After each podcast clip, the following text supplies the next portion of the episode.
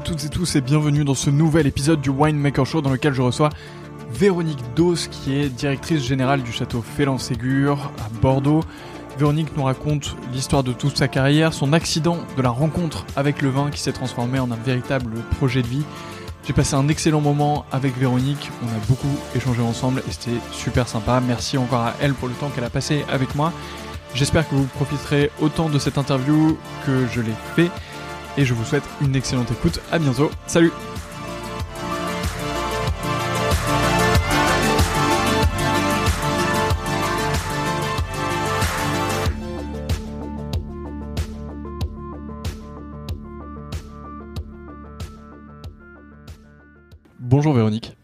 Bonjour Antoine. Merci beaucoup de m'accueillir. Alors on est euh, au Novotel à Paris. Euh, c'est euh, super glamour. C'est glamour, mais on profite de ton passage de, de quelques jours à Paris pour pour avoir cet échange ensemble. Je suis ravi d'être avec toi. On va parler évidemment de, de plein de choses parce qu'il se passe plein de choses à Félan-Ségur, à Bordeaux, et puis toi aussi, tu as, une carrière qui est plutôt riche. Mais avant, est-ce que tu peux commencer par te présenter? Eh bien, avec plaisir. Donc, je suis Véronique Dos. je, j'ai 54 ans, je vais le dire, pas de problème. Je suis née en Lot-et-Garonne. Euh, je n'y ai pas vécu très longtemps. Je suis partie, j'avais 17 ans. Et puis j'ai fait euh, toute ma carrière dans le vin, complètement par hasard, puisque je ne suis issue d'une famille euh, très très agricole là pour le coup, d'immigrés italiens pour la moitié, mais qui n'avait rien à voir avec le vin. Et ma carrière s'est déroulée avec beaucoup de mobilité, par contre dans cet euh, univers absolument euh, passionnant, euh, fascinant, qu'est celui du monde du vin. Et je suis à Bordeaux maintenant depuis 2010, voilà, avec ma famille. Alors, raconte-moi un peu, parce que tu, donc tu dis que tu es arrivé dans le monde du vin par hasard.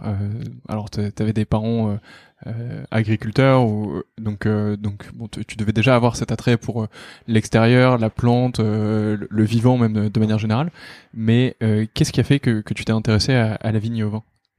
Alors c'était même l'inverse en fait. Si tu veux, je pense que je voulais fuir cet univers parce que c'était c'était un univers où on vivait bien, mais c'était un univers qui était rude et précaire. Euh, et je pense que je voulais le fuir et donc j'ai fait, euh, bah, j'ai passé en bac euh, j'ai fait une prépa et j'allais faire une école de commerce. Quand je suis arrivée dans cette école de commerce, je me suis mais, tellement ennuyée.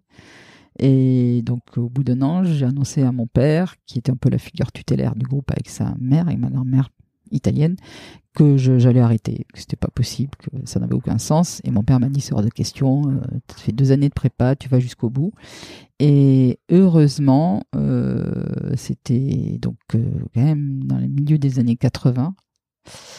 Euh, là, c'était le démarrage des expériences à l'étranger mais c'était pas du tout normé. C'est-à-dire que là, on nous a dit, ben, si vous voulez partir, euh, faire un stage, mais pas du babysitting, un vrai stage dans l'entreprise, vous partez et on vous récupérera. On sait pas très bien comment ça fonctionne. on vous récupérera euh, quand vous rentrerez de ce stage. Et donc, c'était des promos euh, de 180 à l'époque et on est trois à être partis dans trois univers complètement différents. Mais donc, moi, quand j'ai voulu partir, c'était les années Reagan. C'était les États-Unis étaient le centre du monde. On a oublié ça. Enfin, les... toi, toi, Antoine, t'as pas vécu ce monde-là où le, le monde était, euh, était centré sur les US. Et nous, c'était les années Mitterrand. Euh, là-bas, c'était les années Reagan. C'était aspirationnel de deux façons différentes, mais moi je préférais l'aspiration américaine. Deux ambiances. exactement. Et donc je pensais que les États-Unis et en particulier la côte ouest, c'était euh, des plages à perte de vue avec des cocotiers partout et des grosses voitures. Et, et donc j'ai commencé à chercher un stage de ce côté-là des États-Unis. Et puis il y avait vraiment cette aspiration pour on n'est rien et on peut faire des choses. Et à l'époque, on n'envoyait pas de mail, on envoyait des lettres. J'avais écrit à pas mal de boîtes dans la Silicon Valley, puisque c'était vraiment le pas le démarrage, mais enfin, c'était vraiment le, le, moment où on entendait beaucoup parler de la silicone en, France. Et puis j'ai envoyé aussi parce que finalement, en étant du Sud-Ouest, euh, des, des, candidatures à des sociétés euh, dans le vin, des, des caves à Napa, et c'est un Français qui m'a répondu, Bernard Porté, qui était le puisqu'il est à la retraite aujourd'hui, euh, qui était le régisseur d'une propriété euh, qui s'appelle Clos Duval à Napa et qui m'a dit bah banco on y va. Euh, si tu trouves ton visa J1 ben je te prends. Et c'est comme ça que je suis arrivé mais en ne sachant rien du vin en balbutiant quelques mots d'anglais scolaire à Napa. C'est comme ça. Et je dois dire que ça c'est ma vie a basculé réellement ce jour-là. Parce que c'était les NAPAD de la c'était NAPAD de la de 86 ou 87 j'ai dû arriver en 86 et euh, alors les, les champenois avaient beaucoup investi. Il y avait déjà bon euh, Bon, David était au fait de sa gloire. Enfin, il y avait quand même déjà une... la, NAPA était très développée, pas du tout comme elle l'est aujourd'hui où c'est devenu euh, business incroyable et on peut plus planter. Enfin, mais il y avait un, il y avait un, vraiment un spirit incroyable. Il y avait de l'énergie, il y avait des winemakers de partout dans le, de partout, du monde entier. Il y avait des Suisses, des Néo-Zélandais, des Espagnols, des Français. Il y avait une communauté de jeunes euh, qui était formidable. Il y avait évidemment tout le monde vivait réellement en communauté. C'était pas Woodstock, mais enfin, euh, c'était assez proche de ça. Et on vivait aussi avec des gens qui travaillaient dans les restaurants, mais qui étaient à la plonge comme, euh, comme sous-chef. Tout le monde vivait ensemble. Et, on passait nos, loisirs, enfin nos temps, nos temps non travaillés, à déguster. Et quand je suis arrivée, en fait, j'ai participé à une dégustation comme ça. Et quand j'ai vu, quand j'ai vécu, je l'ai ressenti, cette passion euh, qu'ils avaient tous à, faire déguster leur vin, mais pas que leur vin, c'est-à-dire aussi à déguster le vin des autres, à parler, à, refaire ce monde et ce millésime, et pourquoi, et ce défaut, et cette qualité, et ces arômes, et ces structures. Et là, je me suis dit, mais c'est pas possible, c'est incroyable. Et surtout, l'enjeu qui était, euh, que, que, que vivaient ces personnes-là quand ils parlaient du vin. Et je me suis dit, mais ça, c'est ma vie. et ça s'est fait naturellement. Et donc, j'ai eu au moins une fois dans ma vie euh, love at first sight. Et ça a vraiment été ça. Et c'est comme ça que tout a démarré. Incroyable. Euh, enfin, ça, devait être des moments incroyables déjà quand, quand tu étais chez toi en France et que, que tu envoyais ces lettres. Euh, tu, tu, devais avoir un peu d'espoir ou, est-ce que tu disais bon, bon on verra et... Ah oui, je disais oui, on verra. vraiment. Mais je pense que c'est un c'est une leçon, euh, même de manière générale. Moi, j'ai remarqué que euh, encore aujourd'hui, les lettres, ça, ça fonctionne euh, très bien en fait. quand on veut échanger avec des gens, peut-être d'autant plus aujourd'hui parce ah, qu'on on reçoit plus du tout de lettres. Donc en général, c'est assez efficace. Et et en fait, enfin, t'as tenté quoi. T'as as pris le, ah t'as pris le truc et tu t'es dit bon bah, on verra ce que ça donne, mais il faut il faut y aller. Ah mais complètement. Est-ce qu'il y a eu tu es resté combien de temps là-bas? J'y suis resté trois vendanges, deux ans et trois vendanges. Ah oui, donc donc t'étais parti pour. Euh, bah, j'étais parti pour un an, euh, donc je suis resté très très légal avec un J1 pendant, faut pas leur dire, l'administration américaine, mais euh, pendant un an. Rentrer, si si, ça y est. J'ai presque demandé la green card. Mais euh, mais euh, non non mais après je suis resté euh, ouais deux ans et, trois vendanges quoi.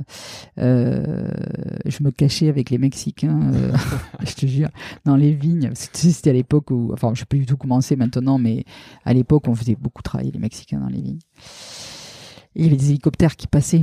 Ah Donc il y avait quand même souvent des vents de panique. Alors, euh, bon, c'est pour l'anecdote parce que même s'il m'a mis dehors, moi, j'aurais pas risqué grand chose. mais euh, j'avais passé mon permis, j'avais mon ID. Je... Le seul problème que j'avais, c'est que je n'avais pas 21 ans. Donc il a fallu que j'attende 21 ans pour rentrer officiellement dans les bars. Ah et ça m'a évité de passer, euh, d'escalader toutes les barrières. Et, Mais euh, ouais, c'était, euh, c'était, c'était juste top. Ça, ça a littéralement changé ma vie. Et tu vois, c'est ce que je dis à mes enfants là, qui ont, qui sont exactement à la même période de la vie que, que la mienne quand je suis partie. Je dis mais ne, lâchez rien, quoi. Mmh. Essayez tout le temps et prenez toutes les opportunités. Parce que les opportunités, parfois, bah, elles sont là, vous les prenez pas. Ouais, c'est clair. Ouais, ça c'est, c'est vraiment un truc que j'ai remarqué avec toutes les personnes avec qui j'ai pu discuter, c'est euh, c'est le pouvoir de, de saisir l'opportunité. En fait. Il y en a tellement qui peuvent se présenter à nous sans qu'on en soit forcément conscient ou sans qu'on le voit. Il faut il faut réussir à. en fait, je pense que ça c'est. Moi, j'écoute beaucoup de podcasts d'entrepreneuriat, de euh, je réécouté un podcast qui s'appelle Nouvelle École, qui est spectaculaire, qui est arrêté maintenant depuis longtemps, mais euh, mais qui est un podcast avec des gens incroyables à l'intérieur. Et en fait, il parlait beaucoup dedans de, du pouvoir de la détermination, de à quel point euh, si t'es déterminé, tu peux réussir quelque chose. Et en fait, moi, je, je suis plutôt d'accord avec ça. Je pense que la détermination, ça joue beaucoup, mais je pense qu'il y a cette part de de visualisation ou de chance à savoir euh, bah, prendre l'opportunité justement quand, quand elle passe. Et en fait, ok, c'est de la détermination, mais en fait, euh, il y a aussi le, la capacité à le faire qui, Mmh. qui change beaucoup de choses. Euh, t'étais, donc t'étais parti pour un an. Qu'est-ce qui qu'est-ce qui se passe on, on te propose de rester plus longtemps ou tu dis moi je veux j'ai envie de rester plus longtemps? Qu- Comment ça comment Ah, mais ça moi, je serais restée. C'est mon père Ah qui oui m'a fait rentrer. Ah oui, oui, moi, je serais restée. Je, bon, après, je aurais trouvé un moyen de redevenir légal, mais c'était pas un problème. Mais euh, oui, non, mais moi, j'avais une- un poids familial qui était quand même assez important, euh, avec cet ascenseur social, parce que, parce que pour le coup, j'avais fait des études, Mm. euh, j'étais l'aîné. Euh, et donc il y avait quelques, c'est- un- peu hum, difficile de le dire comme ça, mais il y avait quelques espoirs en moi. C'était et donc il, ben non, c'était pas possible. il fallait que je revienne et que je rentre dans les clous. J'avais commencé cette école, il fallait que je la finisse. Et donc là, j'ai été un peu rappelé à l'ordre par la patrouille et il fallait rentrer. Donc je suis rentré.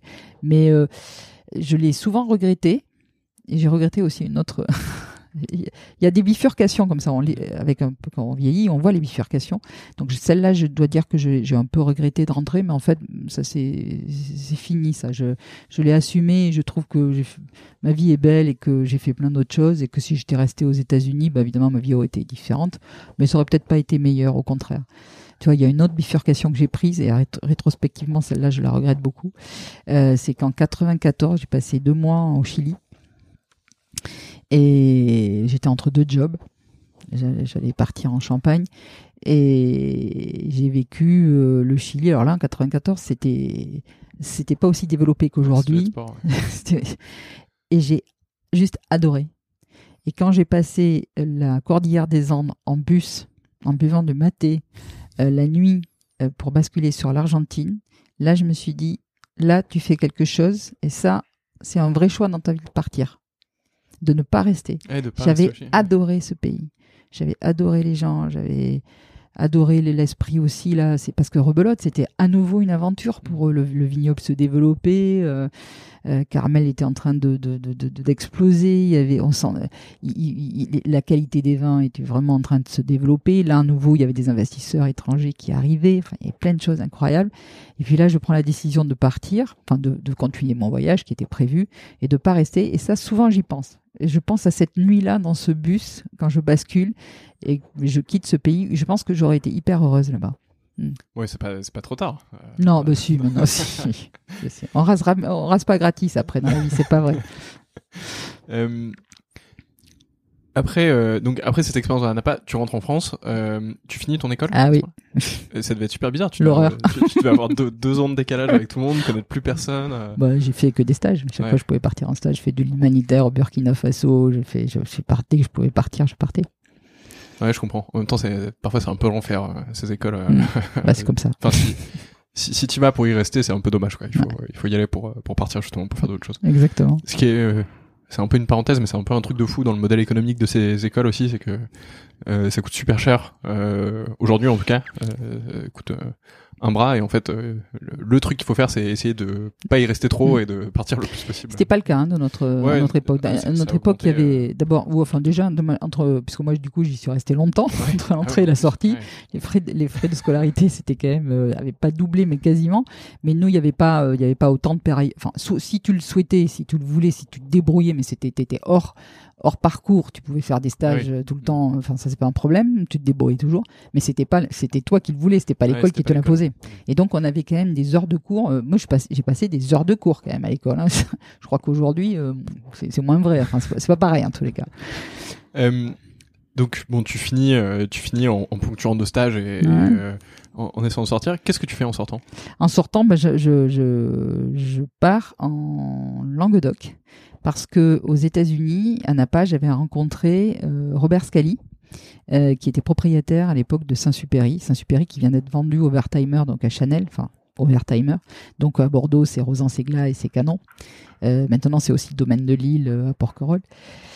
Et donc, euh, ben, j'avais bon, j'avais connecté, et puis euh, ben j'avais, entre temps j'avais fait Vinexpo, j'étais allé le voir, euh, il voulait m'embaucher en stage, j'avais, enfin m'embaucher, j'avais pas ça, ça me plaisait pas ce qu'il me proposait, donc ben c'est lui qui est venu me chercher, et donc j'ai passé 4 ans à 7 euh, avec Robert Scali qui développait lui une marque de vin de Pays d'Oc.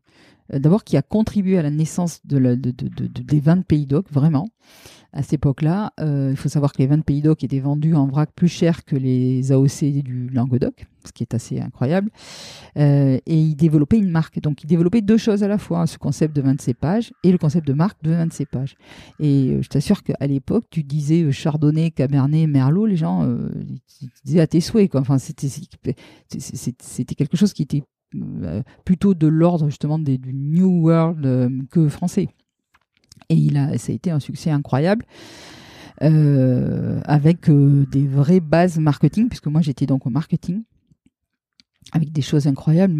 Moi, j'avais appris aux États-Unis le respect du client, les attentes consommateurs, euh, euh, le, le, le, la volonté de faire d'être pragmatique, mais d'aller jusqu'au bout.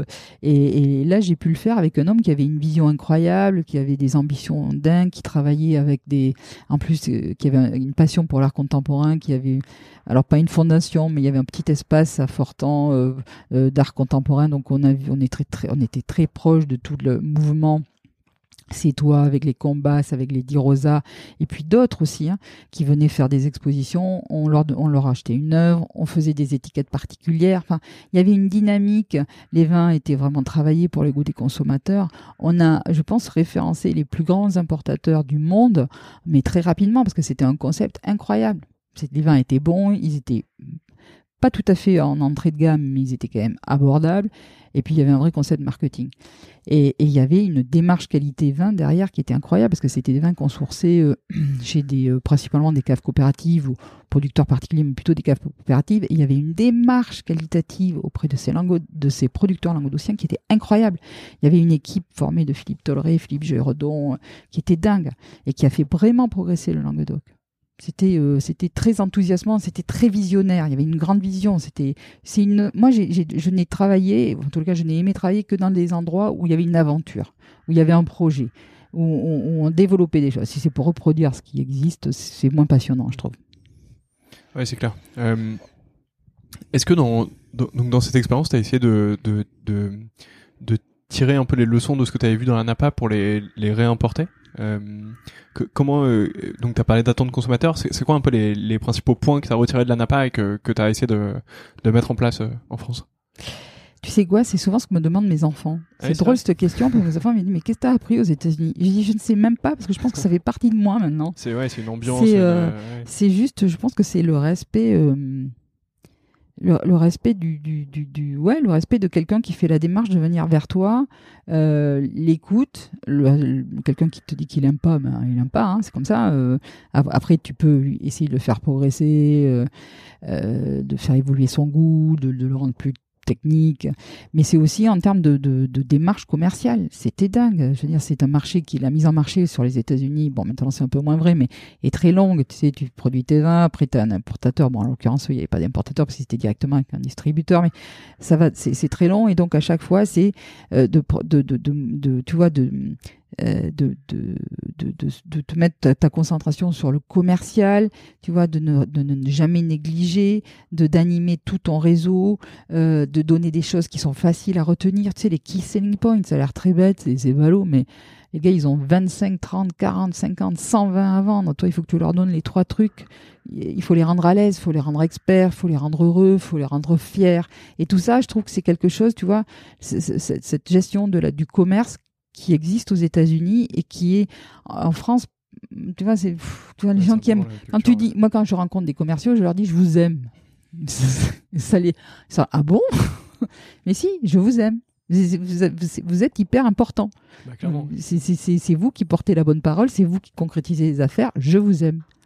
Ouais, ça c'est un peu. Euh, c'est souvent le cas. Euh, tu vois, moi, on parlait un peu de, de ce que je fais et, et j'ai fondé une, une, entreprise en automobile et en fait, euh, on échange avec pas mal de d'autres personnes, des industriels, etc.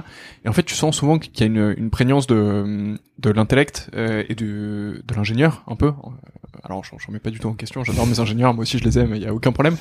Mais tu, tu, sens que parfois le commerce est un peu euh, pas un gros mot, mais un, bah, peu, un, un, peu de côté, un peu oublié. Alors qu'en fait, euh, t'as tout dit, c'est ce qui fait avancer euh, une boîte. Alors tu peux pas vendre un truc qui n'existe pas, ah ou qui non, est impossible, qui est pas bon. Enfin, c'est bon. plus difficile, oui. Mais mais en fait, si tu vends pas bah, il se passe rien. Quoi. Ouais. Donc, euh, Et tu vois, c'est ce que je dis aussi, les gens qui... Parce que tu sais qu'à Napa, il y a, y a ce... Il y a énormément de tourisme. Alors euh, aujourd'hui, c'est, c'est, je vais pas dire que c'est devenu Walt Disney, mais enfin quasiment avec ce petit train maintenant qui remonte la Non, Napa, etc. Bon, moi je l'ai pas connu à l'époque, hein. mais euh, mais tu vois ça, j'avais appris ça à Claude Duval. Claude Duval, Bernard Portet, qui était qui a été un mentor pour moi de savoir être. Euh, vraiment, mais même euh, parfois à l'extrême, la notion d'exemplarité, euh, etc. C'était, incroyable.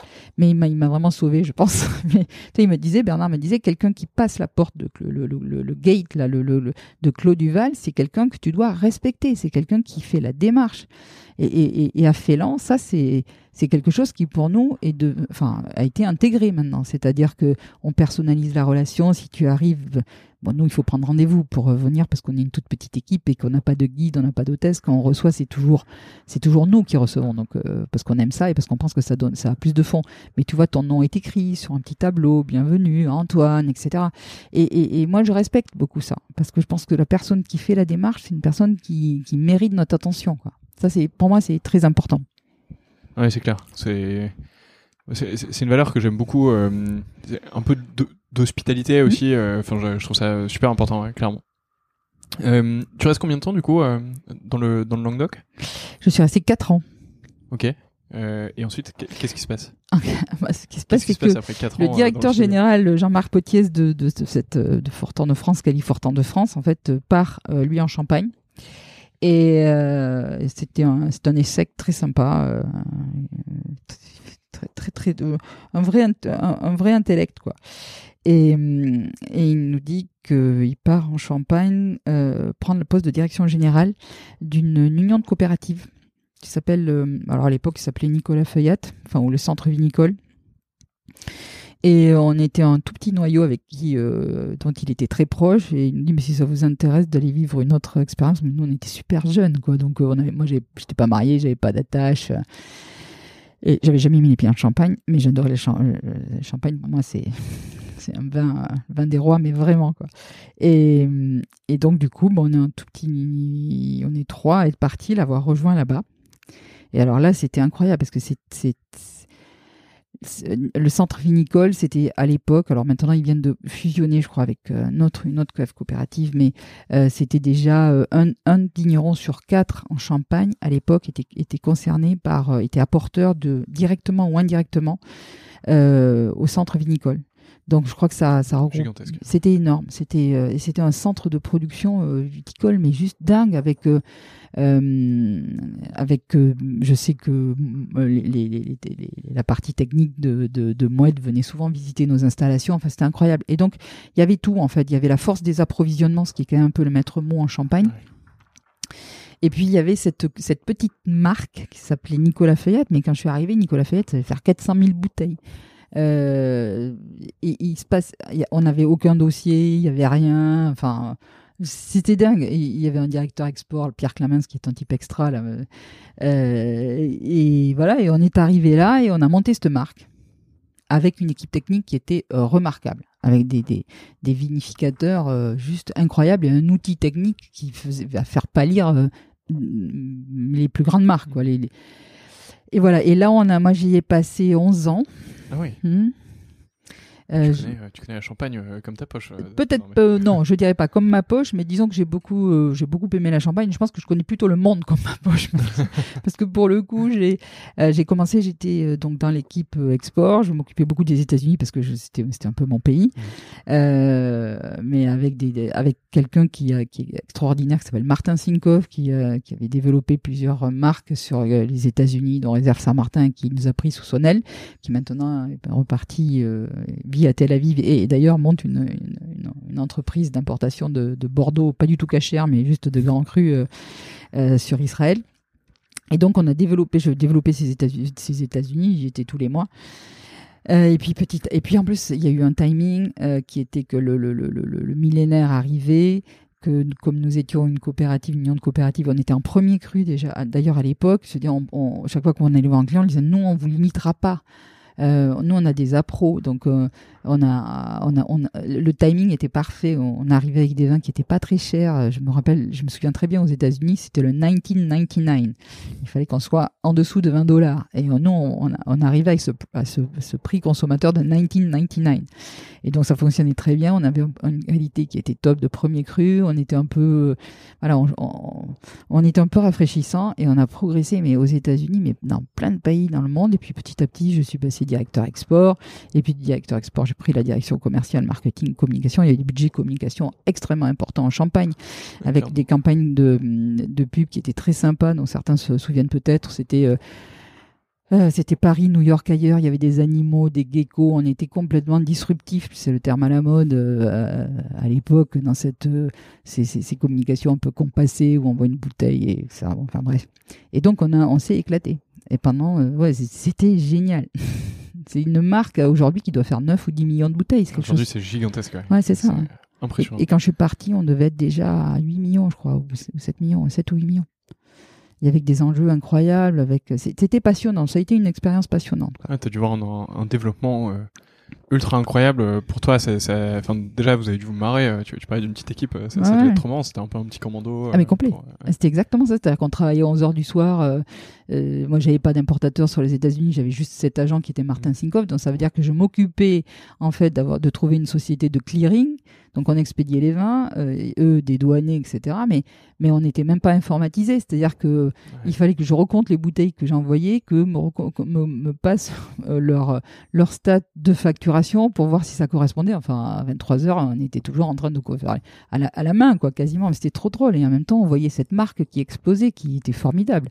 C'était, c'était très enthousiasmant. Ça, c'est une vraie aventure. Et avec en même temps euh, ce côté que j'adore en Champagne, euh, même si là, c'est une, pour moi une région qui est un peu rude, hein, c'est, rude la Champagne. C'était une, le produit en fait crée du lien. Mhm. Et j'ai des souvenirs de vendange. Alors, nous, on vendangeait pas, puisque c'est, on allait chercher les jus.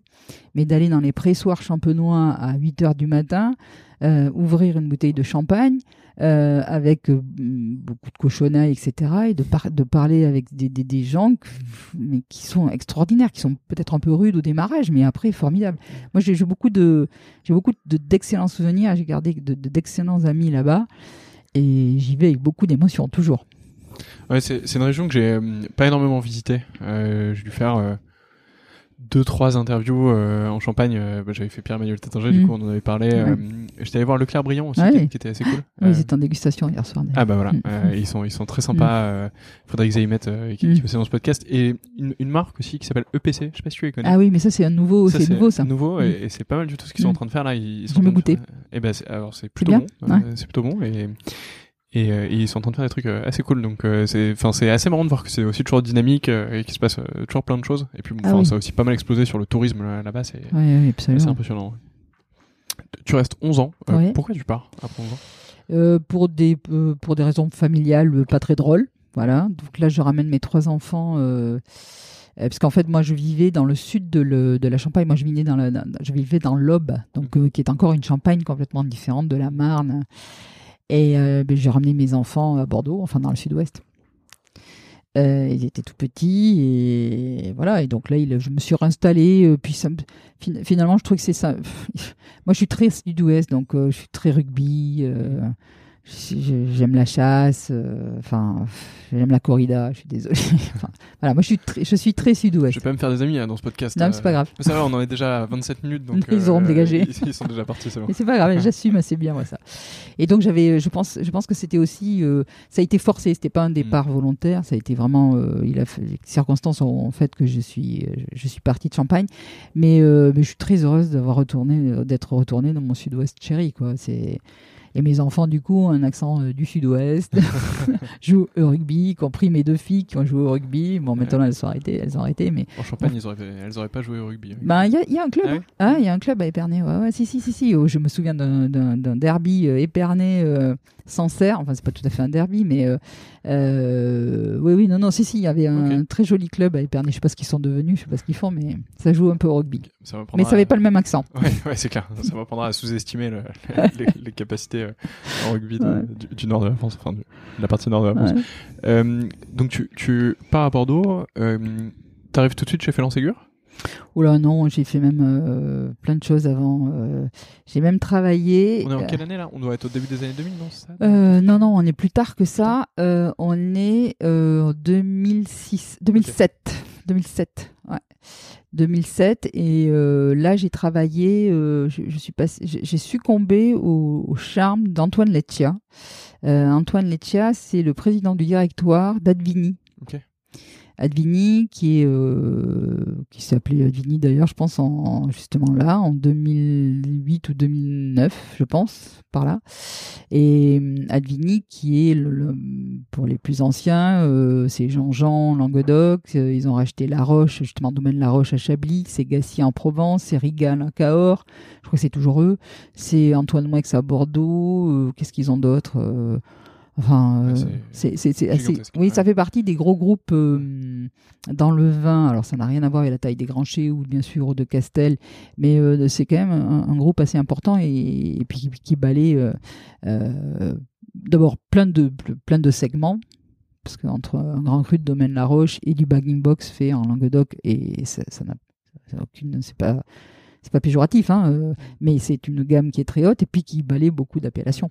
Et donc là, j'ai travaillé euh, auprès d'Antoine Leccia, mais je dois dire que le, le rythme de travail, euh, alors que on était basé à Saint-Félix-de-Lodèze, alors que mes enfants tout petits habitaient Bordeaux et qu'il était hors de question je les bouge de Bordeaux, ça, ça a, été, ça a été un peu usant pour moi. Quoi. Et c'est une c'est des métiers qui sont très difficiles. Là, j'avais la direction commerciale, mmh. enfin la direction générale du commerce, et c'était trop brutal pour moi. C'était, c'est vraiment, des, postes euh, très, euh, enfin, c'est pas le mot viril, mais il y a des enjeux qui sont colossaux. Je me souviens d'une négociation euh, avec un gros, gros opérateur anglais. Et là, on parle de, là, quand on fait les prix et quand on regarde les marges, on est au centime près, là. On n'est pas à l'euro près, c'est au centime près. Souvent, d'ailleurs, la marge se fait à l'achat sur les vins et non pas à la vente. Euh, sur les blancs de Gascogne, par exemple. Ah oui, non, mais là, le, job d'acheteur est, il est à la limite plus important pour le coup presque que celui du commercial. Mais, mais euh, en l'occurrence, je me souviens très bien d'avoir de, travailler sur une analyse de valeur le soir pour une négo le lendemain où je partais en Angleterre et où à l'époque le directeur général de l'entité Jean-Jean m'avait dit mais si si cette si, si on n'a pas ce marché, on met on met l'usine en chômage technique pendant un mois. Donc euh, c'est. Euh... Pas de pression euh, dans l'avion. Non. non, non, c'est ça. C'est vraiment un univers. Alors c'était absolument passionnant, euh, mais c'était trop dur pour moi. Mm. Je pense que c'était trop difficile pour moi. Puis j'étais séparée de mes enfants et non, c'était pas fait pour moi. C'est autre chose. Je me suis pas éclaté. C'était peut-être un peu plus loin du, du produit? Dans, dans, dans, ce que tu disais, t'étais ah quand même très proche de. Enfin, t'étais évidemment côté communication slash commerce, mais mais quand même très proche de comment est-ce qu'on construit la marque, comment est-ce qu'on répond aux attentes consommateurs, alors que là, tu étais plutôt dans, dans, des volumes, dans des négos.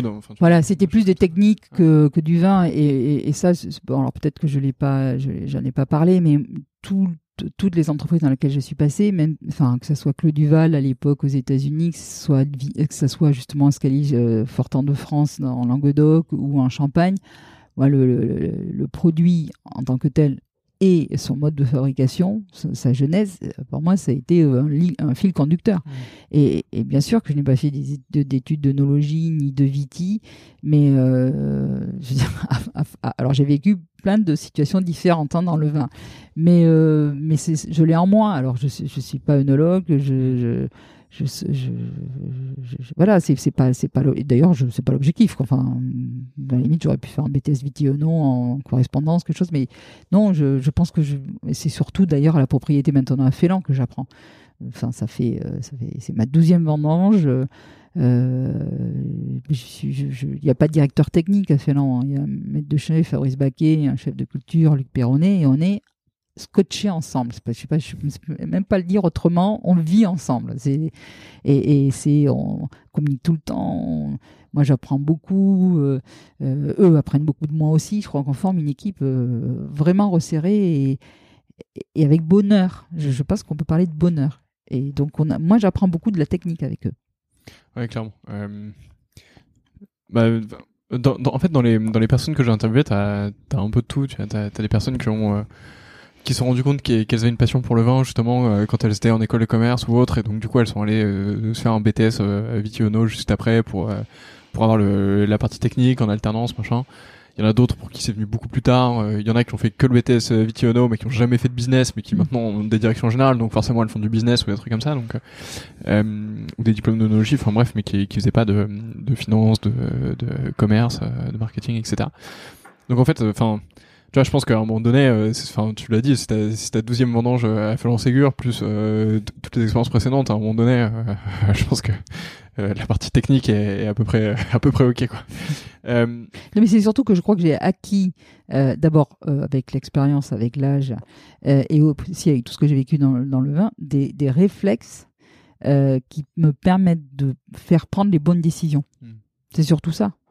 Parce que oui, c'est ça. C'est-à-dire, euh, c'est cette somme d'accumulation de, de, de, vécu qui fait que bon, bah, quand on me pose une question, euh, j'aurai pas une réponse technique mais je vais donner les moyens hmm. euh, de trouver la, de, de, prendre la bonne décision par rapport à un problème technique. C'est surtout ça. Ouais, de poser les bonnes questions, bah de, de, comprendre euh, quels arbitrages il faut faire. Ouais. Parce que c'est dans le vin, c'est dans le vin, enfin une vin, c'est une, une propriété, c'est une entreprise, hein, hmm. euh, et donc ben, tu prends n'importe quelle entreprise du CAC 40, même, même, la, même la tienne, c'est ce que tu disais tout à l'heure. En fait, un patron, c'est pas nécessairement quelqu'un qui a été directeur financier et directeur commercial et ingénieur et etc. C'est quelqu'un qui a eu euh, peut-être plein d'expérience, c'est peut-être quelqu'un qui a, lui, une technicité particulière, mais qui a la capacité de fédérer tout le monde et de donner les moyens à chacun de prendre les bonnes décisions pour un objectif final. Bah, c'est ça. Mmh, clairement. Du coup, euh, donc tu étais chez Advini, euh, tu restes combien de temps là-bas? Deux ans. Deux ans, mmh. ok. c'est quand, même, c'est quand même long pour un mmh. job aussi intense. c'est ça. Ça a dû être ça dû être sport. Épuisant. donc on arrive en 2000, 2010 euh, et là tu arrives à Félan Ségur. Bah non mais là c'est assez drôle parce que du coup euh, je pense que je voulais plus, je voulais arrêter le vin. ah oui c'est vrai, carrément. là j'étais épuisé, j'étais vraiment, j'étais, je pense euh, moralement épuisé. Et là je me suis dit que bon tiens pourquoi ne pas faire autre chose? Et je regardais le rachat d'une entreprise et qui était dans l'industrie, enfin dans le, dans l'épicerie. Euh, c'est une entreprise de crème glacée. Et là, euh, bah, on s'entendait pas du tout avec la personne qui, vendait avec le vendeur. On s'entendait pas du tout sur le sur les chiffres, euh, etc. Donc j'étais là, je, profitais de mes enfants, je regardais le dossier, bon, etc. Et en fait, euh, j'étais basé à Bordeaux. Je n'avais jamais travaillé à Bordeaux quasiment. J'avais j'avais fait un stage, mais je n'avais jamais travaillé à Bordeaux. Et là, j'ai deux amis qui sont Michel Béthane et, et Thierry Dessauve, qui m'ont dit, mais écoute, tu es à Bordeaux, euh, je veux dire, tu as fait ta vie dans le vin, euh, profite de ton temps libre euh, pour aller rencontrer les acteurs bordelais. Parce que je dois dire que c'est assez amusant, rétrospectivement, j'ai toujours dit que Bordeaux, les gens étaient bénis et qu'en fait, ben, comme ils avaient les meilleurs terroirs du monde, c'était pas forcément les plus gros travailleurs. J'ai appris que c'est pas très vrai ça. Alors très vrai sur les terroirs parce que c'est quand même euh, c'est un truc dingue. Enfin, il y a des, endroits à Bordeaux qui sont juste magiques. Mais j'ai appris aussi qu'à Bordeaux maintenant on travaille. enfin, ouais. Enfin, ceux qui veulent travailler, travaillent. Et donc voilà, et donc grâce à Michel euh, Béthane et à Thierry de Sauve, on avait fait une espèce, une espèce de mapping en fait du fonctionnement de Bordeaux, euh, euh, en passant par ben, justement des, des, des, des, on parlait de Jean-Michel Caz, donc mhm. des acteurs qui sont historiques, qui ont fait bouger Bordeaux incroyablement, en passant par ben, le, fonctionnement de la de la place, hein, donc des négociants importants où à l'époque c'était François Lévesque qui était président des courtiers, donc rencontrer François, Lévesque etc. Donc on a fait un mapping et puis dans le mapping est arrivé euh, Thierry Gardinier qui était non bordelais mais qui était à Bordeaux depuis des années, qui avait euh, dont le père avait acheté chez Ségur. Et euh, en plus avec un pied champenois puisqu'ils avaient repris un, relais château, les crayères que leur père avait créé d'ailleurs. Bon, c'est assez drôle. Donc, et puis je vais rencontrer euh, Thierry Gardinier, mais alors, mais c'était vraiment comme j'avais rencontré tous les autres, c'est-à-dire que c'était, c'était vraiment euh, une discussion à bâton rompu avec euh, zéro enjeu. Puisque tu dû enregistrer des podcasts. c'était ça, ouais, c'était exactement ça. C'est le podcast avant l'heure sans enregistrement. Mais et donc voilà, et donc on, mais c'était vraiment une discussion comme ça. On a mm. parlé beaucoup de champagne, beaucoup de gastronomie puisque c'est une notre passion, euh, bah, tout ça, ça va ensemble en général, hein. euh, d'enfants, euh, puisque ces enfants ont à peu près le même âge que les miens, enfin de marques, de vie, de, il avait les pieds sur le bureau comme il sait si bien le faire avec un cigare et c'était et, puis au bout d'un moment je sais pas pourquoi il me dit mais en fait il me dit moi je suis tout à fait insatisfait de l'organisation ici à Félan parce que euh, lui qui avait vécu à Bordeaux et s'était occupé de Félan directement en étant basé à Bordeaux était euh, reparti à Paris depuis 2005 donc euh, c'est une propriété qui pendant cinq ans n'était pas gérée au quotidien et Thierry Gardinier en fait faisait des allers-retours entre Paris et Bordeaux et quand il arrivait à la propriété bah, évidemment tout le monde lui tombait dessus il passait 48 heures pénibles en fait. Ouais, c'est ça c'était pas drôle en fait. Et puis il me dit mais moi je peux pas continuer cette, propriété il faut qu'elle soit gérée quoi. Au quotidien de propriété ça doit être géré animé impulsé euh, à la fois pour l'interne et pour, pour l'externe. Et il me dit mais je vous propose le job de direction générale. Je me même pas un rêve, j'en veux pas, mais c'est quoi ce truc? Je dis, mais il est bizarre cet homme, je connais pas. Et, euh, et donc, euh, bah, j'ai dit non. Et puis, j'ai rappelé Thierry Dessauve qui m'a dit mais tu, es cinglé, ma pauvre fille, mais, c'est une propriété géniale. J'ai dit je sais, j'en bois, mais, quand même, tu devrais. Euh, tu, sais, c'est quand même ta zone de confort, le vin, quel dommage. Enfin, tu te rends compte, prendre la direction d'une propriété à Bordeaux, c'est quand même génial. C'est pas une petite propriété, enfin, tu as plein d'enjeux, etc. Donc voilà, au bout de trois mois, j'ai dit oui. Et j'ai passé un vrai conte de fées avec Thierry. Euh, surtout que le deal avait été très simple. J'ai dit il faut que vous disparaissiez en tous les cas de la place bordelaise parce que c'est très compliqué à Bordeaux. Hein. Il faut qu'il y ait une tête de pont, hein, pas deux. Hein. Euh, surtout dans des, situations où il y a un propriétaire et une direction. Il faut que c'est à choisir. C'est l'un ou l'autre.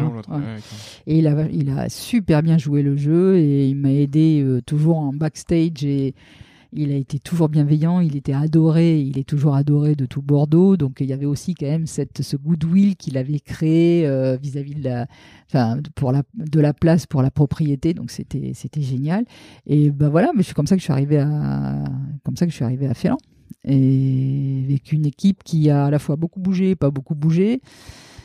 Le maître de chez, comme je te disais tout à l'heure, le maître de chez, je suis arrivé donc pour la vendange 2010, un maître de chez qui est parti en 2012, mais qui avait euh, fait euh, évoluer une personne extraordinaire qui s'appelle Fabrice Baquet euh, depuis 98, qui était rentré en, en ouvrier de chez, qui l'avait fait former, qui est devenu un ingénieur et qui donc l'a remplacé en 2012. Et puis le chef de culture qui est là depuis 93, qui va bientôt partir à la, à la retraite.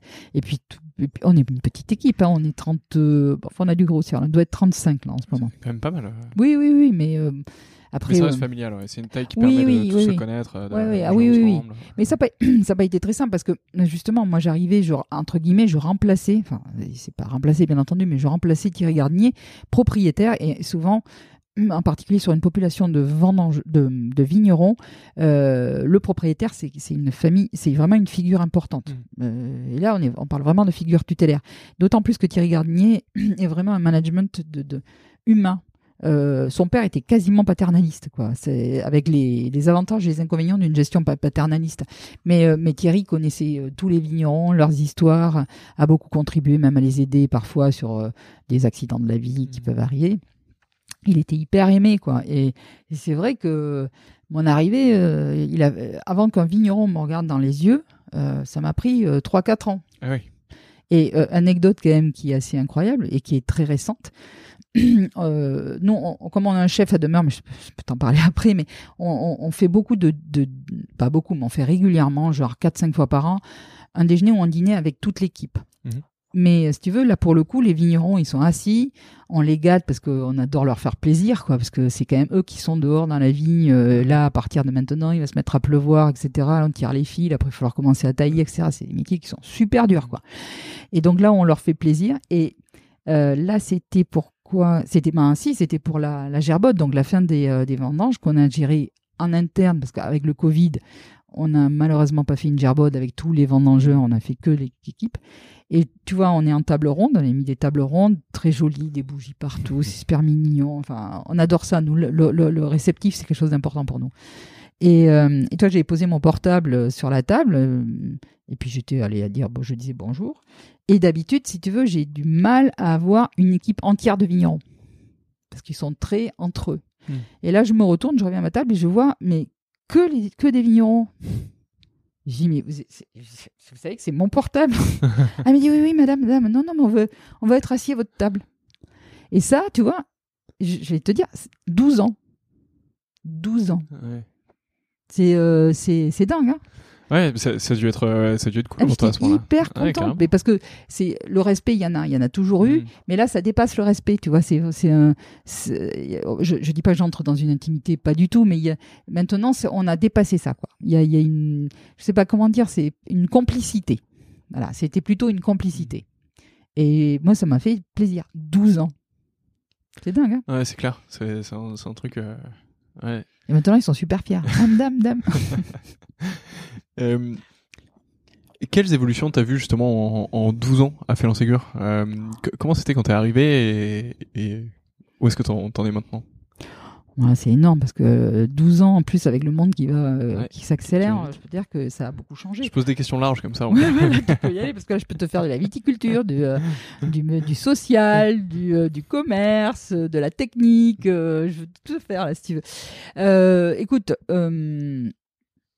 Déjà, euh, chose la plus importante, je pense qu'on a vu arriver, et nous, on, contribue beaucoup à ça, euh, aux femmes dans le, dans le vignoble. Ça, moi, j'y tiens beaucoup. Euh, alors, y a, et puis surtout à la, au décloisonnement du métier des hommes et des femmes. C'est quand je suis arrivée, il n'y avait pas une femme chez nous. D'abord, il y avait très peu de femmes. Il y avait quatre femmes vigneronnes. Enfin, vigneronnes, oui, il y avait quatre femmes. il devait y avoir 16, et donc quatre femmes et 12, 12 vignerons, 12 hommes. Et donc, euh, euh, elle, ne, elle, ne, montait jamais sur un tracteur. Oui, c'est ah, problématique ça quand même. Et euh, moi, j'ai cru longtemps que c'était les hommes qui leur mettaient la pression. Alors, c'était pas faux, mais parce qu'ils voulaient conserver soit leur, soit leur métier de tractoriste, soit de leur, leur prérogative. Et en fait, je me suis aperçu que non, parce que je me suis aperçu qu'elles s'auto-censuraient. Hmm. Et en fait, je n'ai jamais pu faire évoluer les femmes qui, sont, qui étaient là à l'origine, mais c'est en recrutant de nouvelles femmes euh, soit en reconversion, soit euh, en sortie d'école, etc., que tout ça, euh, ça a évolué.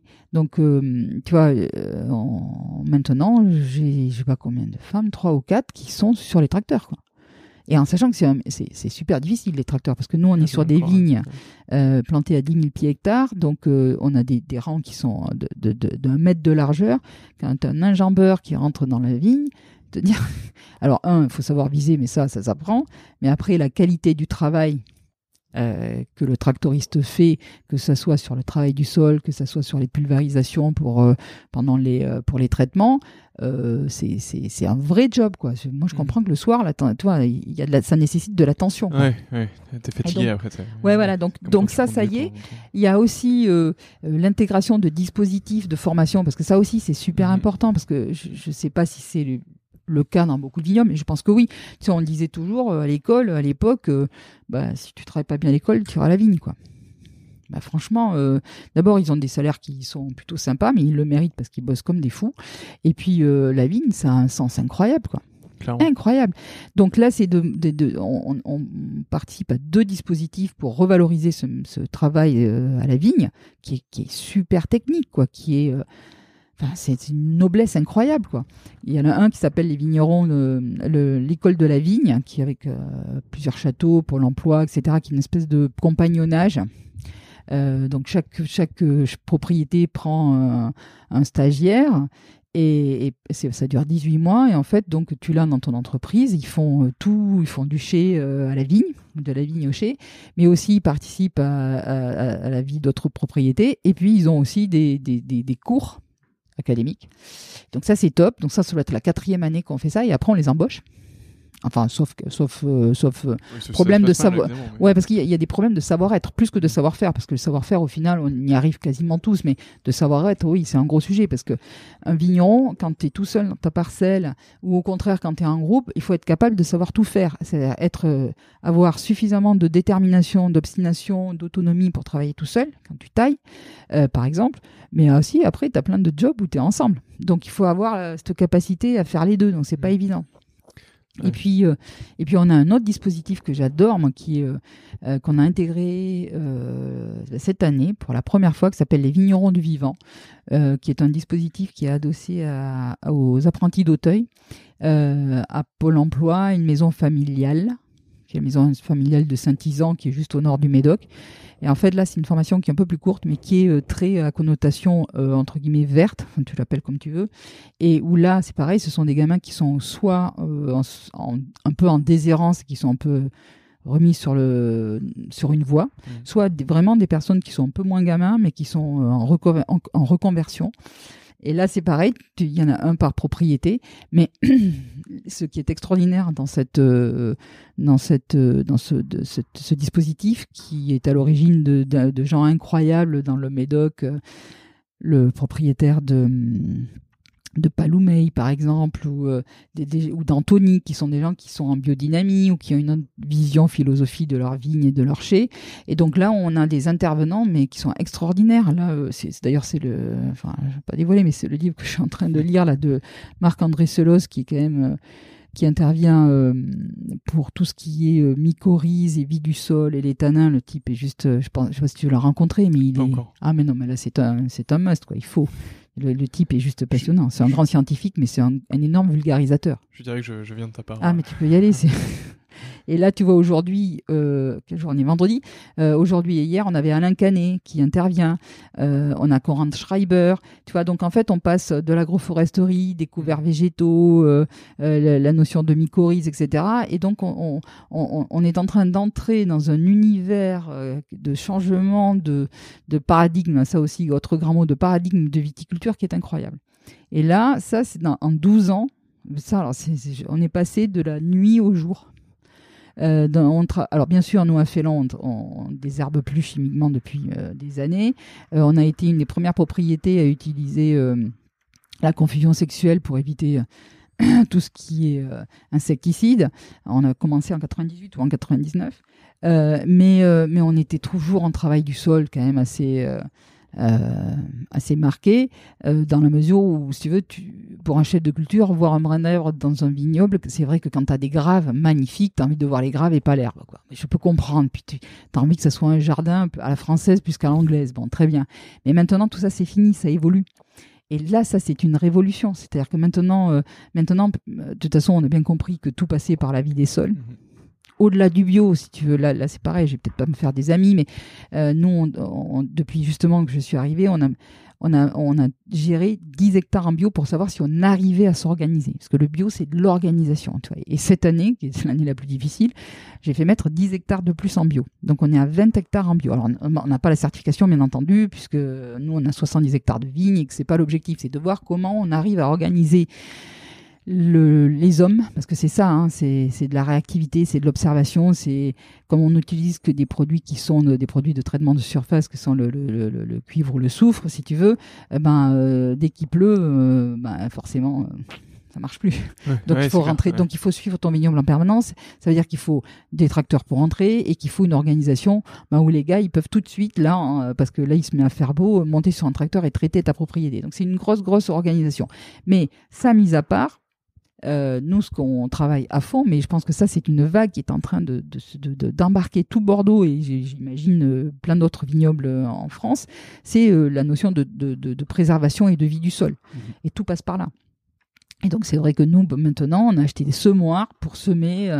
on vient de semer du seigle, on vient de semer de l'avoine avec tous ces, ces, ces, ces, qualités de décompactage, bien sûr, avec euh, ben, les, vertus allélopathiques, puisqu'en fait, euh, ben, tu vas avoir une céréale qui va lutter contre le chien dent, euh, que après on va la, on va soit, soit on va la tondre, soit on va la, la rouler. Donc après, tu as évidemment de l'apport de, de, carbone dans les sols. Enfin, mais ça, ça prend 10 ans pour équilibrer une vigne. Hein. Ça, c'est, ça se fait pas en, un, clin d'œil. Bon, après, on a toujours le problème de du cavaillon. Comment on fait pour pas avoir d'herbe sous le cavaillon, qui quand même nous oblige à rentrer dans la, dans la vigne pour soit buter ou ouvrir mais où passer les lames, mais on passe moins. Et l'objectif, c'est de rentrer moins dans la vigne. Quoi. parce qu'il faut imaginer qu'un enjambeur, chez nous, ça pèse 5 tonnes, quoi, 5-6 tonnes. Donc euh, il faut y aller le moins souvent possible. Et puis il faut que cette plante, elle reprenne un équilibre grâce à son sol. Quoi. Et c'est hyper important. Donc on est à fond là-dedans. Mmh. Et on est à fond en, en, 12 ans aussi, je le vois, on est en fond sur, la, sur toute la préservation des ressources on a un nouveau propriétaire depuis trois ans et demi qui s'appelle euh, Philippe Vandevivre, qui est un capitaine d'industrie belge flamand, qui lui, euh, est très au fait de tous, toutes ces problématiques de ressources à des niveaux euh, euh, très importants. Et une des questions qu'il m'a posées en arrivant, c'est comment tu fais pour ta gestion de l'eau? Bah, je, bah, je fais quoi. Enfin, j'ouvre les robinets, j'ouvre un robinet quoi. Il m'a dit non non, mais il m'a dit je, je te me permets d'attirer ton attention sur le fait que l'eau aujourd'hui elle ne vous coûte pas cher et elle est disponible. Mais demain, ce sera même pas une histoire de prix, ce sera un problème de disponibilité. Donc, on est en train de faire toutes les études là. Tu en as fait des points zéro pour voir combien on consommait d'eau par litre de vin produit. Et tu vois, pendant les vendanges, on a fait déjà, on a récupéré de l'eau. Tu sais, le soir, tu laves, ta, réception de vendange, tu laves toute ta tuyauterie, etc. Et, et de l'eau qui était à peu près enfin propre, tu sais, de sortie de tuyauterie, eh bien on l'a récupéré et ça nous a permis de, de, laver les sols. Alors on la, la réinjecte pas dans, le, dans la, cuverie, mais, mais tu vois, on a récupéré, alors ça paraît anodin, mais on a récupéré 100, 100, mètres cubes. Alors c'est rien, 100 mètres cubes, mais, mais c'est encore une fois, c'est justement une goutte d'eau et une goutte d'eau, etc. Et pareil sur le solaire. Et comme on a un gros projet de rénovation du cuvier et du chai, on est en train de regarder justement une société d'ingénierie là qui appartient au groupe de, de Monsieur Vandevivre, si on fait de la géothermie, si on fait du solaire. Donc tout ça, ça a complètement euh, changé. C'est-à-dire qu'avant, ben, tu, tu, menais ton vignoble au carré, il fallait pas un brin d'herbe, tu récoltais, tu vinifiais, tu faisais des choses un peu standardisées, mais tu te, te préoccupais pas de grand-chose. Là aujourd'hui, on est 360 degrés, euh, on, on, on, se préoccupe de nos sols. On a une propriété qui est géniale parce que elle fait 114 hectares, mais que 70 hectares de vignes. On est en face Gironde. On a des zones humides, des zones Natura 2000, on a des prairies, on a des étangs, euh, on a des murets, on a des, bois, on a 6 hectares de bois. Euh, tu vois, on a, je sais plus, je crois qu'on est à 5 ou 6 hectares de haies. On en, place, on en plante un, une, un, qui, euh, pas des hectares, 5, 5 ou 6 kilomètres de haies, on plante 1 kilomètre de haies par an. tu vois, enfin, on, on, a une personne qui ne s'occupe que de ça, qui est un ancien prof de Vitiono, euh, qui ne s'occupe que de ça. Moi, j'empêche, mon, mon poil à gratter euh, parce qu'il est responsable de toute la durabilité, euh, mais, mais 360 degrés, tu vois, sur la, sur la propriété. On a, on a planté une petite forêt Miyawaki, tu sais, ces forêts, forêts urbaines avec des hautes densités sur des, des cabots, tu sais, des bouts de parcelles. Euh, bah pour recréer des points de vie dans le justement dans les parcelles c'est plein de choses comme ça des, des perriers des tu vois, plein plein de choses on a, on a bien. Alors, comme on a un chef à demeure, on a évidemment un poulailler. Euh, évidemment, on a des ruches. Enfin, on a un verger. On fait. Euh, enfin, c'est c'est c'est une vraie petite. Euh, c'est un vrai petit écosystème. Mmh. Ouais, c'est c'est ultra marrant. Je pense que chaque. En fait, je sais pas s'il y a un lien direct entre ça et la qualité du vin. Tu vois, entre chaque action et la qualité, de lien de causalité, tu vois. Mais en fait, je pense que chaque action que tu fais qui est qui est bonne et, qui va en fait dans le bon sens, bah, en fait, ça peut que contribuer à faire quelque chose de mieux. Et et si c'est pas euh, si c'est pas une relation euh, entre guillemets scientifiquement prouvée, quoique je suis sûr que, bah, enfin, on a parlé de, de, de, les compositions des sols et tout ça, et ça c'est évident. Enfin, il y a, y a, des papiers là-dessus, il y a des bouquins dessus, et donc ça, c'est documenté, euh, donc il y a aucun problème. Mais mais ce que je veux dire par là, c'est que même si certaines actions ne contribuent pas scientifiquement à améliorer les vins, je pense qu'il y a aussi euh, un aspect euh, psychologique et personnel pour toutes les personnes qui travaillent, de dire en fait, là, nous, notre objectif, c'est de faire les choses bien. Donc, puisqu'on fait ça, nous aussi, on va être ultra attentif avec le raisin, parce que et avec la vigne et, ensuite avec les vinifs, etc. Parce qu'en fait, ce serait débile de gâcher euh, tout ce travail, quoi. Et je sais pas si toi, c'est quelque chose que tu as ressenti sur les sur les 12 années, c'est une progression. Mais tu vois, c'est drôle parce que c'était donner du sens, hmm. en fait. Et donner du sens, c'est du bonheur. Alors attention à cette notion de bonheur dans le travail, c'est quelque chose de compliqué. Moi, je mets beaucoup de, de, de guillemets autour de la notion de bonheur au travail. Mais donner du sens, parce qu'on y passe tous du temps quand même. Mm. Et, ça, c'est... Et, que ce sens, ce soit pas un sens uniquement économique, que ce soit quelque chose qui, euh, qui, qui, fasse grandir les gens, ou en tous les cas qui leur donne... qui leur donne, tu vois, qui les épanouissent d'une façon ou d'une autre, quelque part, qui les rendent meilleurs et qui s'en rendent compte et c'est pas, enfin, je prêche pas, hein, c'est pas du tout mm. ça, mais et je pense que c'est le cas, tu vois. Et par exemple, les gens, enfin, euh, on leur fait faire des choses, tu sais, qui sont contraires à ce qu'on leur faisait faire il y a 20 ans, quoi. Quand à 20 ans, on leur disait pourquoi là il reste un bout d'herbe, ah, ah, là maintenant, on leur dit, oh, cette herbe, elle est, non seulement elle est importante, mais tu vas la planter en plus, tu vois. Donc euh, eux, ils ont, ils ont évolué avec nous, ils comprennent. D'ailleurs, je pense qu'ils sont beaucoup plus maintenant euh, en phase avec leur, avec eux-mêmes maintenant dans mmh. ce nouveau contexte, et ils comprennent tout. Mais tu vois, par exemple, là, on parlait d'électricité. Là, je, il y a eu les renégociations de tous les contrats d'électricité récemment, là, enfin la semaine dernière en, en l'occurrence, et on leur, on leur dit là maintenant, soyez super vigilants. Et avant, ils nous auraient dit oui, bien sûr, vas-y, cause toujours. Maintenant, c'est des choses qui sont intégrées.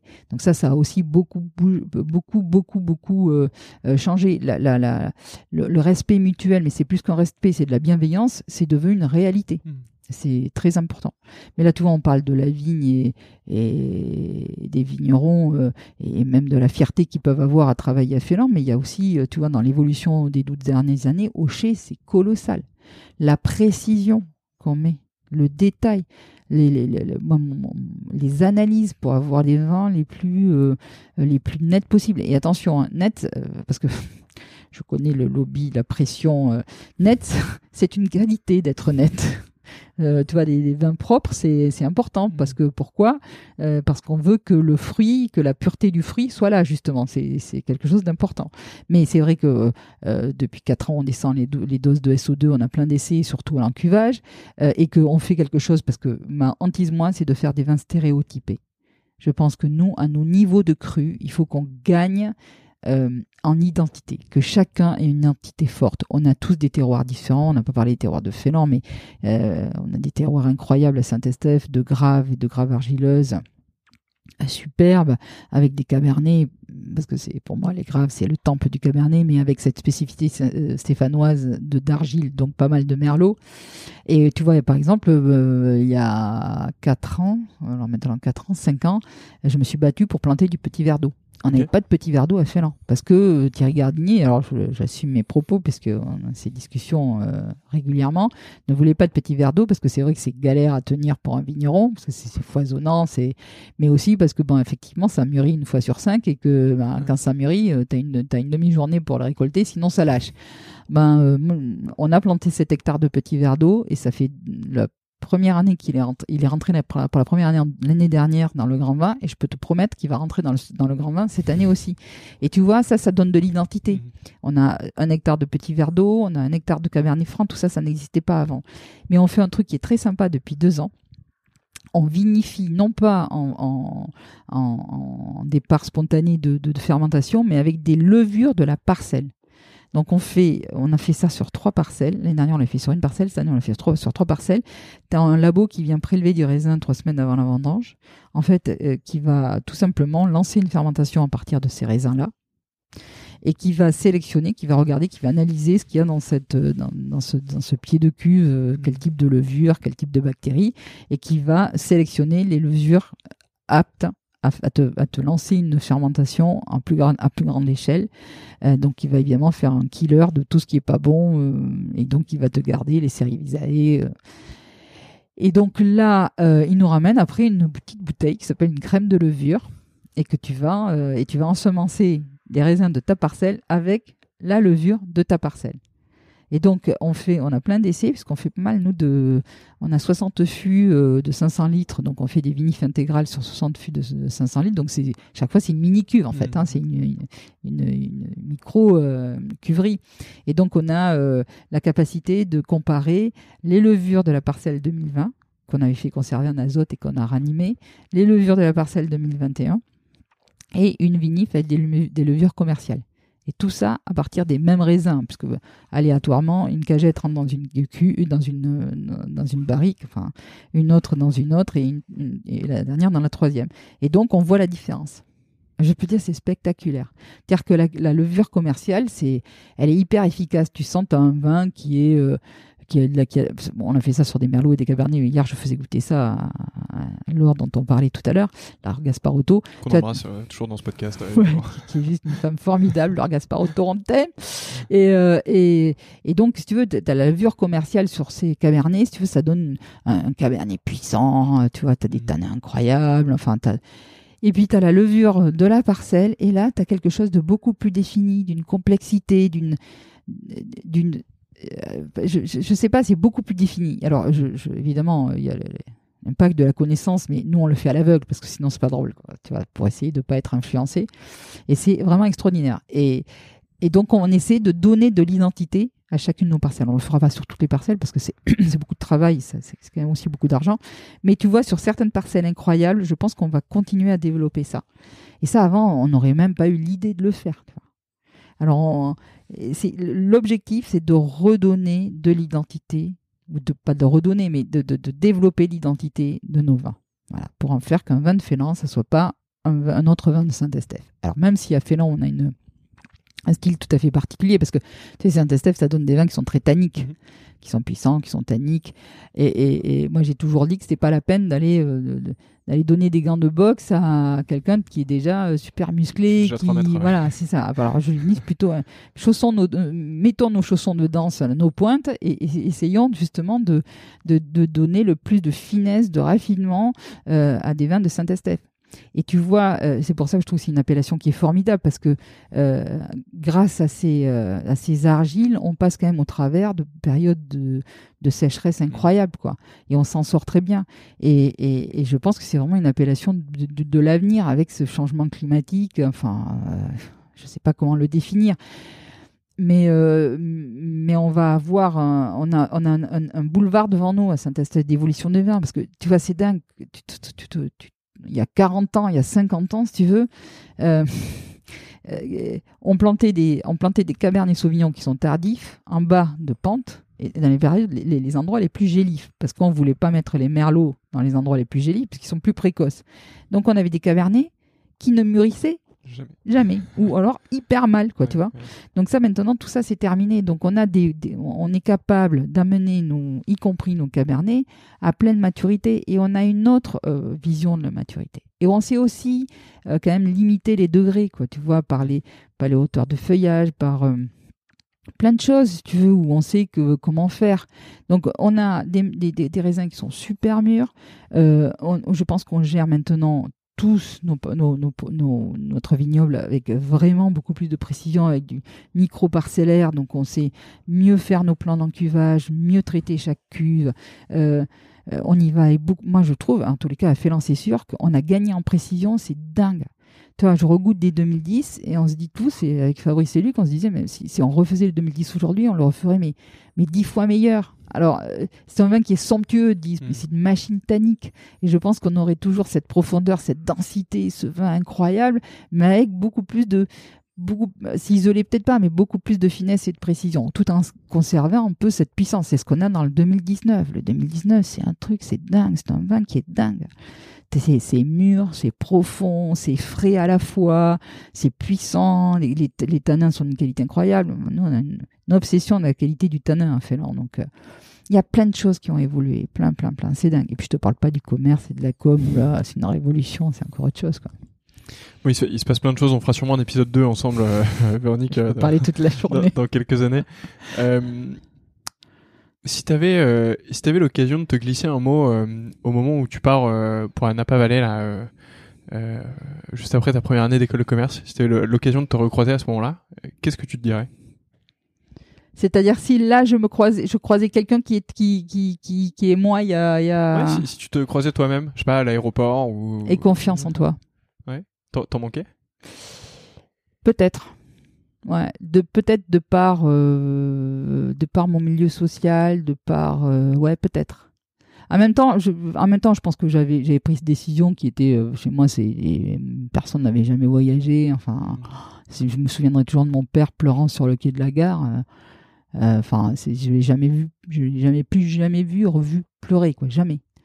Et donc, mais c'était peut-être une façon d'échapper, moi, de partir, hein, plus que de, de, détermination ou de mmh. confiance. Ouais, mais c'est confiance et, euh, et ne lâche rien et confiance, mais aussi ne te trompe pas de combat. cherche, cherche, enfin, euh, ne te trompe pas de combat. C'est-à-dire qu'il y a quelque chose qui, est plus important que tout. Avant, la réussite, c'est la vie. Alors évidemment, la réussite fait partie de la vie, mais, mais va chercher les, va chercher les moments d'épanouissement. Euh, alors si tu as une personnalité où tu ne t'épanouis que dans le business, et très bien, et il y a, y a rien de mal à ça. Et ça aussi, je lutte contre beaucoup contre les gens qui disent oh non mais euh, ah maintenant mais là tu travailles trop. Ouais, mais quand tu travailles et que tu aimes ça et que ta vie c'est ton travail parce que tu as la chance d'évoluer dans un univers qui le vin c'est pas c'est pas un travail le vin. Le vin, c'est une vie. C'est on parle de, plaisir, on mhm. parle de, de, gastronomie, on parle alors d'économie, de, plein de choses aussi. Mais c'est dingue. C'est mais je pense c'est épanouis-toi euh, là où il y a où tu as envie de t'épanouir. Et il n'y a pas il y a aucun diktat surtout, aucun diktat. Et, et c'est vraiment ça quoi. Mais et confiance. Eh ben le, le message est passé. Euh, il me reste trois questions qui sont assez traditionnelles euh, dans ce podcast. La première, c'est est-ce que tu as un livre sur le vin à me recommander? Ah bon, déjà, je croyais que c'était pas un livre sur le vin, donc j'allais te parler d'un livre sur la corrida, mais je le ferai pas. Donc. Ceci dit, ceci dit, je recommande. Pas parce que c'est la corrida au sens euh, corrida, mais je viens de lire un, bouquin de Henri de Monterland qui s'appelle Les Bestiaires. Donc là, je te parle qu'il a dû, a l'écrire au début 1900, je sais pas, 10, 15. C'est un peu autobiographique et il parle de de, sa, de son voyage en Andalousie et sa fascination pour, euh, pour les taureaux et puis son histoire d'amour avec une jeune Andalouse, etc. Mais il y a quelques pages, il doit y avoir une dizaine de pages sur la confrontation avec l'animal.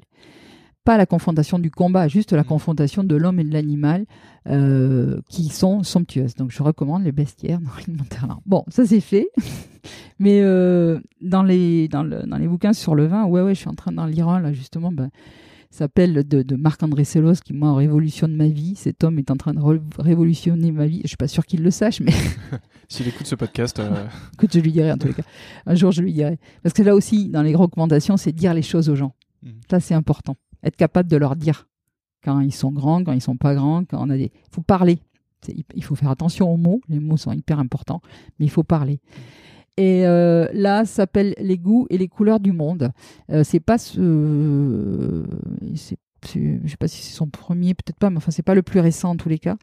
Et euh, il parle des tanins. Alors, nous, les tanins, c'est notre quotidien, les tanins. Ouais. Mais ça dépasse les tanins du vin, c'est les tanins dans, le, dans tout. Les tanins partout. Oui, il y en a partout, c'est clair. Voilà. Et donc, voilà, je suis en plein là-dedans. C'est trop bien parce qu'en plus, c'est illustré, c'est trop mignon. Donc, c'est un, un immense vulgarisateur, en fait. Euh, il est capable de parler de mycorhize à des gamins pendant une journée et les gamins sont fascinés, mais de les prendre avec des, de leur faire des, des, un cours avec des, visuels, mais très bien faits, mais aussi de les amener en forêt et de leur expliquer. C'est top, c'est vraiment, moi ça me, ça me plaît beaucoup. Puis là aussi, ça remet, c'est des choses, tu vois, c'est comme ça qu'on devrait faire des cours de sciences nat. Enfin, ça s'appelle plus sciences nat, ça s'appelle euh, SVT, mais c'est ça qu'il faudrait qu'on fasse. C'est ce qu'il faudrait faire vivre aux gamins. Tu vois, c'est exactement ça. Je suis assez d'accord, ce serait cool. Euh, je garde un, un, souvenir pas trop mal de mes cours de SVT, mais c'est vrai que des choses comme ça, ça aurait, été, mm. ça aurait été sympa aussi. Euh, et ben en tout cas, le, euh, la recommandation est faite euh, et le lien du livre sera évidemment dans la description, dans l'article, etc. qui va avec. Donc euh, si vous souhaitez le lire, euh, moi je l'ajoute sur ma liste de lecture aussi. Hein. J'en ai un peu entre deux, mais euh, je, je, le mettrai sur ma liste. Top. Et ma dernière question, alors on en a déjà parlé en plus avant de commencer cet épisode, mais qui est-ce que tu me recommandes d'interviewer dans mes prochains épisodes? Bah, J'ai dû te donner quoi 15 noms, non à peu près Ouais, je pense à peu près. tu, tu m'as rempli la saison 3, la saison alors, Attends, je sais pas, alors je vais te dire Jean-Luc Lavatine, Pierre Béraud, Julien Viau de Michel Roland, de l'équipe de, enfin du team Michel Roland qui est, qui, qui est notre, qui est notre consultant depuis 2006 euh, et Julien un peu plus récemment depuis 2012-2013, qui est un type extra, euh, qui vinifie un peu partout dans le monde qui est capable d'écouter. Et, comme il dit, euh, c'est un docteur S psychologie, parce que consultant dans une propriété, c'est aussi beaucoup de psychologie. Euh, qu'est-ce que je sais plus qui je t'ai dit? Je t'ai parlé de qui euh, Ah si, je t'ai pas parlé d'Antoine Petrus. Est-ce que tu as rencontré Antoine non, Petrus pas encore rencontré voilà, Antoine, Petrus. qui était. Euh... Il était au Taïwan avant, ça aurait été qui la au Taïwan, voilà, exactement. ouais, ouais, euh, tu as, euh, je sais ça plus. Ça ne pas d'aller lui rendre visite. enfin, je sais pas. C'est le monde est tellement. Alors évidemment, je sais plus qui, je sais plus de qui on a discuté, mais on a parlé de tellement Sophia Zaïm, je sais pas, plein de gens qui sont pas nécessairement des producteurs, mais qui évoluent dans ce dans ce dans cette magnifique univers de, du vin et qui contribuent chacun soit soit acheter, soit recommander, soit produire, soit en parler, en tous les cas le faire vivre. Ça marche. Et ben les, les invitations sont, sont presque prises, sont presque faites. Donc restez à l'écoute de ce podcast. Vous aurez sûrement l'occasion d'écouter toutes ces belles personnes. alors ce sera sûrement dans la suite de l'année 2022, mais mais restez à l'écoute évidemment. Véronique, merci beaucoup pour cet échange. C'était un, grand plaisir de, de, discuter avec toi et de, de faire connaissance. Euh, pour les personnes qui nous écoutent, si vous êtes encore là, c'est que cet épisode vous a forcément plu. Euh, donc partagez-le autour de vous, euh, envoyez-le à, deux personnes avec qui vous avez envie de découvrir Félon Ségur. allez, allez découvrir cette propriété. Vous l'avez entendu, prenez rendez-vous pour aller leur rendre visite, etc. N'oubliez pas de mettre 5 étoiles à ce podcast. Vous êtes de plus en plus nombreux à le faire. Chaque semaine, il y, a, des nouveaux commentaires qui arrivent. Donc, mettez 5 étoiles, c'est important. Ça le fait découvrir à plus de monde. et bah, ça le fait remonter dans les classements, etc. Donc, euh, faites-le. Je vous dis à dans deux semaines. Et Véronique, euh, à bientôt. Merci Antoine. Bonne journée.